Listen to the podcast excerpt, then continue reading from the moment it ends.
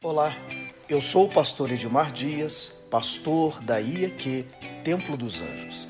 Que bom que você se juntou a nós. Seja bem-vindo ao meu podcast e que essa mensagem possa inspirar e impactar a sua vida de maneira extraordinária. João capítulo 20, verso 17, por favor. Diga comigo, recomendou-lhe Jesus. De novo, não me detenhas, porque ainda não subi para meu Pai, mas vai ter com os meus irmãos e dize-lhes: Subo para meu Pai e vosso Pai, para meu Deus e vosso Deus. Pode se sentar, por favor. Eu quero falar com você sobre o milagre do retorno da oferta. Diga comigo, o milagre do retorno da oferta. O que eu queria te explicar hoje, em, em, de uma forma bem simples, é que todas as vezes que nós oferecemos a Deus uma oferta, uma oferta, Deus não tem o poder de segurar essa oferta com Ele. Mesmo que Deus quisesse, João Rosley, Deus não pode segurar a oferta com Ele. Ele precisa devolvê-la para o ofertante. Só que Deus nunca devolve na mesma medida. Ele devolve ela sacudida e transbordante. Quem está entendendo? Então, qualquer plantio que você fizer no altar hoje, pode ficar tranquilo. Pode ficar tranquilo. Deus não vai reter no céu a sua oferta. Ele vai fazê-la voltar para você de maneira sacudida e transbordante. O texto que eu acabei de ler, de João 20, 17,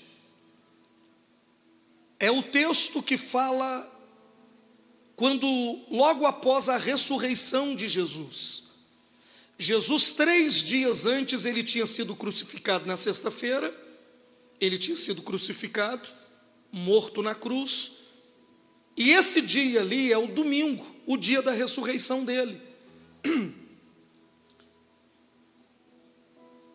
A Bíblia diz que quando Deus quis salvar a humanidade, porque Deus só tinha um filho. Deus só tinha quantos filhos? Qual é o nome dele? Deus só tinha Jesus, Paulinho, como filho. E toda a humanidade estava perdida.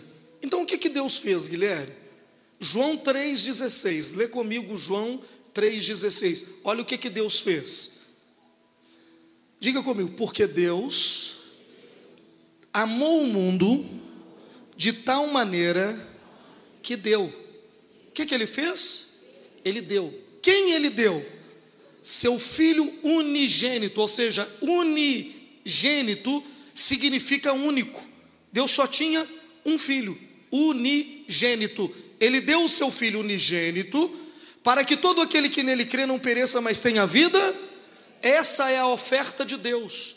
Se alguém te perguntar, Deus já deu oferta alguma vez de sacrifício? Deu. Quem ele deu? Ele deu o seu único filho unigênito como oferta. Para quê? Para salvar o mundo. Quem está aí, dá um glória a Deus. Então, quando Jesus morreu na cruz do Calvário, quando ele morreu aonde? Era a oferta de Deus sendo entregue pela humanidade. Só que a Bíblia diz que três dias depois Jesus ressuscita. Quando ele ressuscita, quem é que está lá no jardim? As mulheres estão no jardim, porque mulher não desiste nunca. Eu vou dizer, mulher não desiste da sua missão. Diga para a irmã do lado aí, eu sei que você não vai desistir daquilo que você crê. E olha para o homem, seu, seu marido aí, fala com ele, escutou o que o pastor falou? Mulher não desiste nunca. Viu? Mulher não mesmo Jesus morto, mesmo Jesus morto, as mulheres vão para o jardim atrás de Jesus. ele morto. Só que quando elas chegam no jardim, elas não encontram Jesus morto, elas encontram ele vivo. E aí o que, que elas querem fazer? Elas querem abraçar Jesus, elas querem beijar Jesus, elas querem segurar Jesus. Aí Jesus recomendou a elas e disse assim: ó, não me toque, fala com seu irmão, não me toque, não me detenha. Elas falaram assim: vamos lá, as meninas, por quê? Vamos lá, é, é, é, ó, não me toque, não me detenha. Teatro, teatro, gente, vamos lá, mas vai, vai, ó, ó, ó. Não me toque, não me detenhas. Porque eu sou uma oferta dada por Deus e eu vou voltar para Ele. Deus me deu como oferta e eu vou voltar para quem ofertou. Toda oferta vai voltar para o ofertante. Diga para o irmão do lado: toda oferta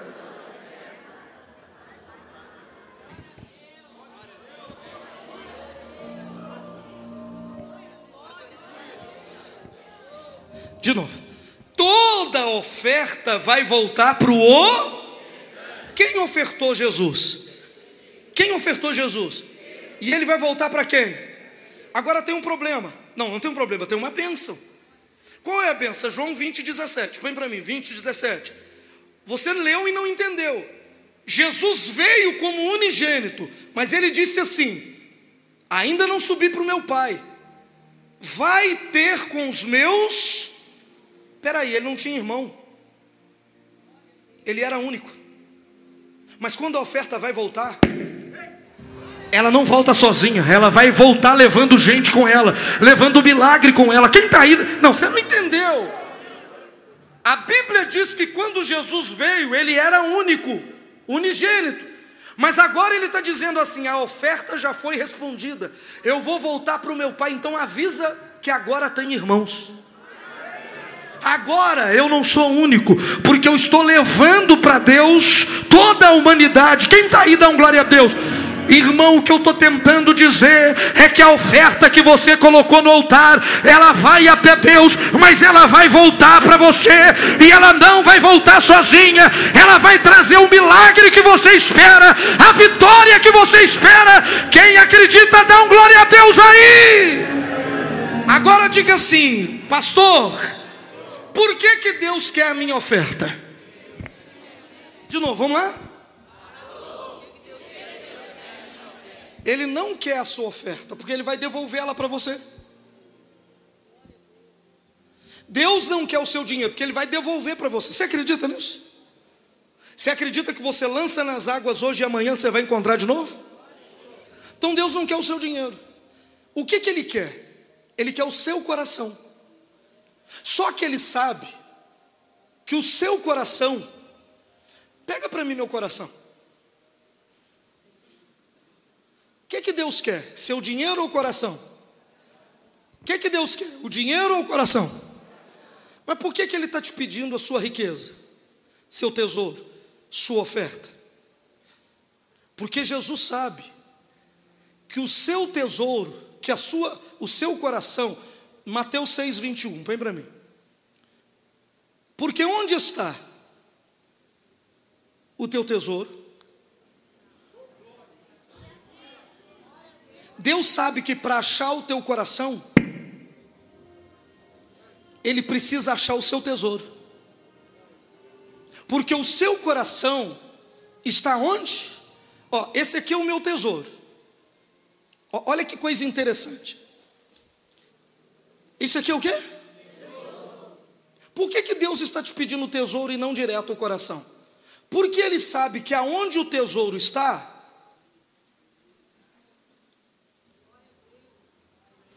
o coração anda atrás do tesouro. Se o tesouro vem para cá,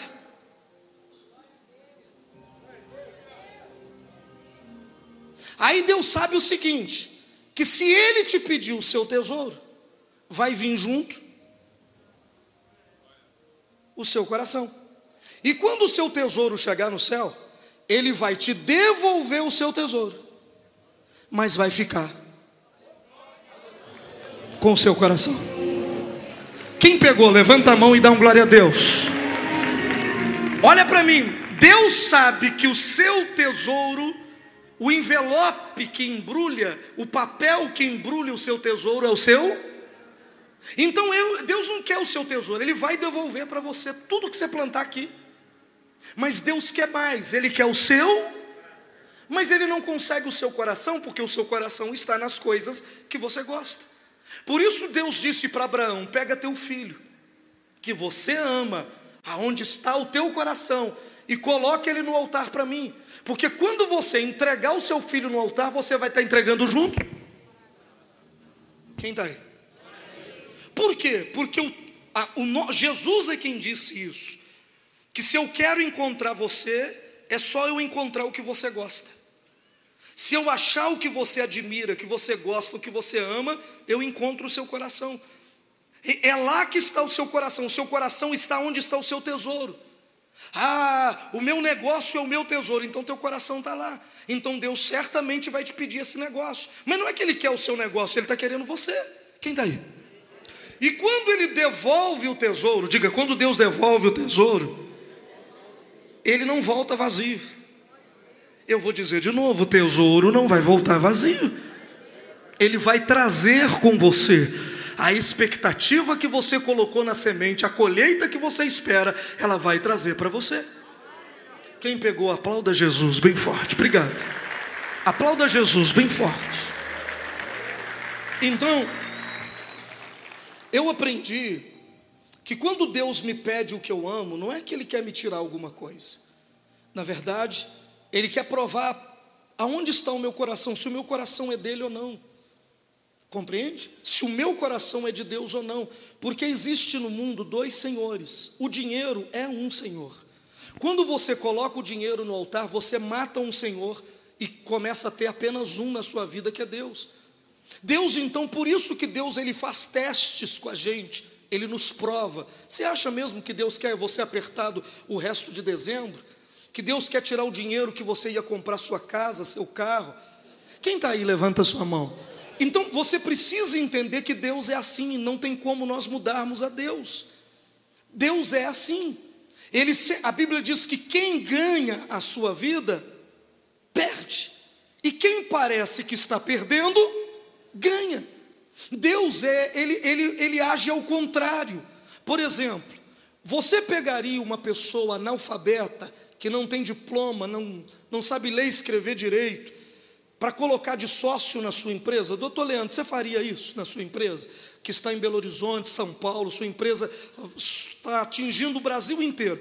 Você pegaria uma pessoa que não estudou na sua área, não é especialista na sua área, não é nada, e colocaria de sócio na sua empresa? É uma pergunta muito simples. Você faria isso? Não, pastor, faria não. De jeito nenhum? Não, de jeito nenhum. Você colocaria um servente pedreiro, não, você vai ser meu sócio aqui, vai me gerir a minha empresa legal? Não. Não? Não. Isso, isso é a razão, tecnicamente está errado, não é? Sim. Está errado. Só que a Bíblia diz que Deus pega as coisas loucas do mundo. Deus não pega quem parece que é. Ele pega quem não é e faz ele se tornar. Deus ele age ao contrário. Compreende o que eu estou dizendo? Quando você acha que está ganhando, perde. Quando você acha que está perdendo, ganha. Quando você acha que caiu, ele te levanta. E quando você acha que é muito grande, ele te abate. Os humilhados e os exaltados os sábios passarão por tolos, mas os tolos serão os sábios. É a forma de Deus agir. É assim que Deus age. Por isso que nós temos a corrente Jeová Jiré para nos dar uma oportunidade de vitória. Nós ouvimos aqui quarta-feira centenas de testemunhos, dá para sentar e ficar de boca aberta, vendo como Deus trabalha no meio da oferta, quando eu apresento a Deus uma oferta de sacrifício. Agora eu quero ler para, com você um texto de 1 Samuel capítulo 7, e a gente vai orar juntos. 1 Samuel capítulo de número 7.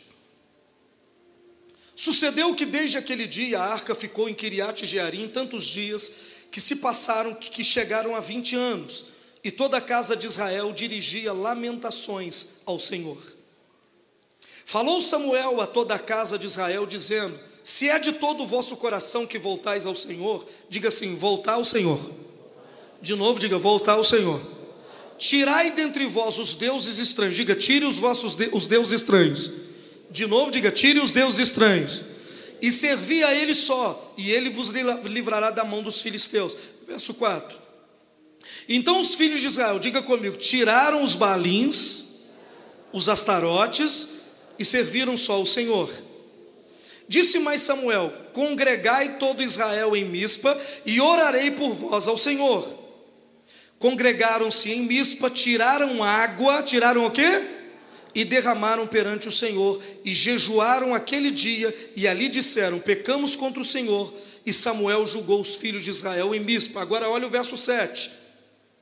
Quando, pois, os filhos de Israel ouviram que os filhos Perdão, quando, pois, os filisteus ouviram que os filhos de Israel estavam congregados em Mispa, subiram os príncipes dos filisteus contra Israel, o que, ouvindo os filhos de Israel, novamente tiveram o quê? Medo. Pessoal, olha para mim. A Bíblia diz que o povo de Israel, pouco a pouco, foram abandonando a presença de Deus. Até que se passaram 20 anos e o povo já não tinha mais a presença de Deus. Eram israelitas, mas agora já estavam servindo a outros deuses, servindo a idolatria. 20 anos. Só que a Bíblia diz que o sofrimento veio sobre eles. Os filisteus vieram contra eles com mão pesada, violentando as suas mulheres, matando os homens. Israel plantava 20 anos plantando e os filisteus colhendo, plantando e os filisteus colhendo, plantando e os filisteus colhendo. A Bíblia diz que Israel acordava de manhã e tinha gosto de sangue na boca de tanto sofrimento. Aí o que, que o povo de Israel fez? Eles foram até o profeta para pedir ele orientação. Vieram até o profeta Samuel e disse assim: nos orienta, nos diga o que, que nós temos que fazer para acabar com esse sofrimento. Aí o profeta disse para eles para fazerem quatro coisas. Quantas coisas? Eu não ouvi quantas? Número um, o profeta disse para eles assim: volte ao primeiro amor. Diga para o seu irmão: volte ao primeiro amor. Sabe o que é voltar ao primeiro amor? É voltar a ter pureza, irmão. É voltar a ter graça é voltar, Guilherme, você está no primeiro amor, meu filho. Não perde isso não. Isso aí é uma riqueza que a maioria das pessoas que estão aqui já perdeu para o caminho. Pureza, sabe o que é isso? Se eu olhar para o pastor, está vendo defeito? Hein?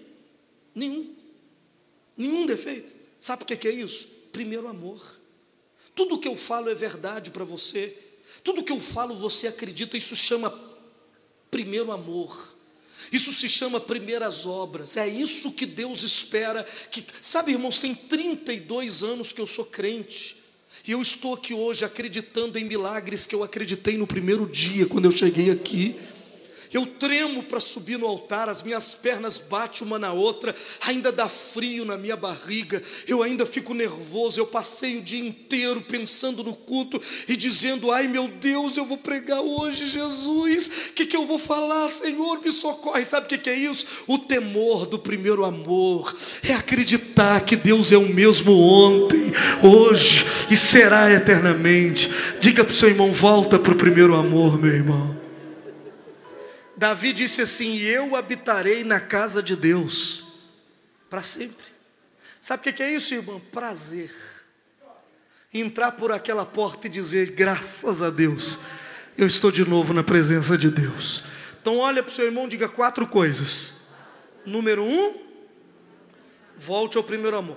Número dois, diga comigo: tira a idolatria. De novo, o que é? A idolatria é o pecado que Deus mais abomina na vida do homem. É porque Deus quer ser o número um na sua vida. Deus não admite ser o número dois na vida de ninguém. Deus quer ser para sempre a prioridade da minha vida. Se você pedir alguma coisa a alguém antes de pedir a Deus, Deus se ofende. Olha para o teu irmão e diga: se você tem uma necessidade, e você fala assim, André, estou precisando de uma ajuda, e você ainda não falou com Deus, é idolatria. Deus espera ser o número um na sua vida sempre. Quem está aí, dá um glória a Deus. Ele espera que você se apoie nele sempre, que você espere dele sempre. Idolatria é quando eu faço de alguém ou de alguma coisa o meu Deus e apoio a minha vida nessa pessoa, nesse lugar ou nessa coisa por melhor que seja o seu trabalho, o seu emprego, o seu marido, aquilo que você tem, querido, quem te sustenta e vai estar com você até o último dia é Deus. Você não tem garantia que a sua esposa vai estar com você para sempre, que o teu marido vai estar com você para sempre, que essa empresa vai durar para sempre, que esse negócio vai durar para sempre, mas uma garantia você tem: aquele que te abençoa, ele não cochila, ele não dorme e ele vai estar com você em qualquer situação e em qualquer momento. Quem acredita, dá um glória a Deus. Deus. Levanta a mão e diga: Deus, o número um da minha vida. Então olha para o irmão e diga: tira a idolatria. Pega pesado, diga: tira a idolatria. Quatro coisas. Número um. Número um. Número dois. Número três. Jejue e ore. O que, que Deus falou? Volta, Pergunta para o irmão, tem quanto tempo que você não ora? Fala sério. Orar é assim, ó. Disse Jesus: entra para o teu quarto, deixa o celular do lado de fora, fecha a porta, dobra os joelhos e ora ao teu pai que te vê em segredo. E em público ele vai te recompensar. Pergunta para o irmão, tem quanto tempo que você não ora? Volta a orar, querido volta a jejuar. Tem quanto tempo que você não jejua? Jejum. Não tem regime melhor do que o jejum. Ou tem? Tem não. Não tem dieta que supera o jejum. Fala com o irmão, pega 40 dias de pão e água para você ver se você não afina. Não pega para você ver se você não volta, chega o corpo no lugar. E além de chegar o corpo, chega a alma. Chega o espírito. Quem está aí, gente? Ah, não, mas é porque eu tô, você está pagando academia, você está fazendo dieta, você está pagando o doutor, não sei o quê. Irmão, é só jejuar. Olha para o irmão e diga, é só jejuar. Ó, esse terno aqui deve ter uns sete anos. Ainda está caindo em mim. Mesmo peso. Eu tenho terno de 15 anos atrás. Só vesti. O que, que te mantém assim? Ué, jejum. Me mantém fininho. Quem dá? Fala com o seu irmão, você vai afinar, irmãozinho. Volta a jejuar, diga para ele, volta a jejuar. Mas me dá dor de cabeça, pastor. Uai, é só treinar o corpo. Hoje a minha dificuldade é para comer normal. Eu tenho essa dificuldade de comer normal. Porque essas coisas não me, não me, não me. O diabo sabe que se passar um bife no seu nariz, acabou. O cara cai na hora. É só pegar um bife, põe ele. Julgar uma cebolinha, o cara fala, não quero mais saber de. Agora, é ou não é? Fala com o seu irmão, é hora de jejuar, diga para ele. Quem está aí? Então olha para o irmão e diga, volta a jejuar, irmão. Então diga assim, volta ao primeiro amor. Orar e jejuar. Aí ele falou, o, o profeta Samuel disse assim: ó, ofereça um sacrifício. Ofereça o quê? Aí sabe o que, que o povo fez? Foi lá, pegou água, pegou o quê? O que é que é o sacrifício de água? Água, o sacrifício de água representa aquilo que eu faço todo dia, porque a água é aquilo que eu bebo todo dia. Por exemplo, o sacrifício de água é a oferta que você deu em janeiro, fevereiro, março, abril, maio, junho, é oferta normal. O povo foi lá, pegou a água e fez o quê? Foi lá no altar de sacrifício e colocou a água no altar de sacrifício. Aí o inimigo ficou sabendo que eles estavam todos empolgados, e o inimigo veio contra eles de novo e matou e destruiu. Eles começaram a chorar e falaram: peraí, nós fizemos tudo, a gente voltou ao primeiro amor, tirou a idolatria, a gente, a gente, a gente jejuou e orou e deu uma oferta, por que, que o inimigo está de pé e nós estamos no chão? Porque o inimigo continuou de pé, Israel no chão. Eu estou dizendo que depois dessa noite o inimigo tem que ficar no chão e você tem que ficar de pé. Olha para o irmão e diga assim: inimigo no chão, Israel de pé. Então diga para o seu irmão: depois de hoje, Você tem que sair daqui vencedor. Crê nisso? Quem está comigo? Quem está ligado? Quem está comigo? Quem está ligado? Israel chorando, profeta Samuel, por que, que o inimigo veio de novo e está fazendo tudo de novo? Aí, aí o profeta Samuel perguntou para eles assim: o que, que vocês ofereceram de sacrifício? Aí eles falaram assim: nós oferecemos água. Aí o profeta disse assim: troca o sacrifício. O que, que ele disse? Tira a água e coloca sangue. Pega um cordeiro, sacrifica ele, derrama sangue. Aí a Bíblia diz que eles trouxeram um cordeiro, o profeta Samuel veio no altar de sacrifício, e quando Samuel estava derramando o sangue do sacrifício, lá vem o inimigo de novo. Quem vem? Só que aí o povo não teve que fazer nada, porque Deus olhou do céu e trovejou, diz a Bíblia que Deus trovejou contra o inimigo aquele dia, matando os filisteus, e nunca mais os filisteus colocaram o pé em Israel. Nunca mais, enquanto Samuel viveu, eles colocaram o pé ali em Mispa de novo. Pergunta para mim por quê? Troca de sacrifício. Por quê? Porque o meu coração não estava na água, o meu coração estava no cordeiro. E Deus me quer, Ele não quer o meu dinheiro, Ele me quer. Só que Deus sabe que quando você oferece um sacrifício perfeito, vem junto a sua vida, vem junto as suas emoções, vem junto o seu coração, vem junto os seus desejos, vem junto os seus sonhos, vem junto a sua energia. E aí é isso que Deus quer. Ele quer se unir a você de tal maneira que ninguém mais consiga separar. Quem está aí, dá um glória a Deus. Então olha para o seu irmão e diga assim: esse mês de dezembro vai ser um mês chave na sua vida. O versículo 12, diga versículo 12. Samuel pegou uma pedra, olha lá, tomou então Samuel uma pedra e pôs entre Mispa e Sem, e lhe chamou Ebenezer, e disse: Até aqui nos ajudou.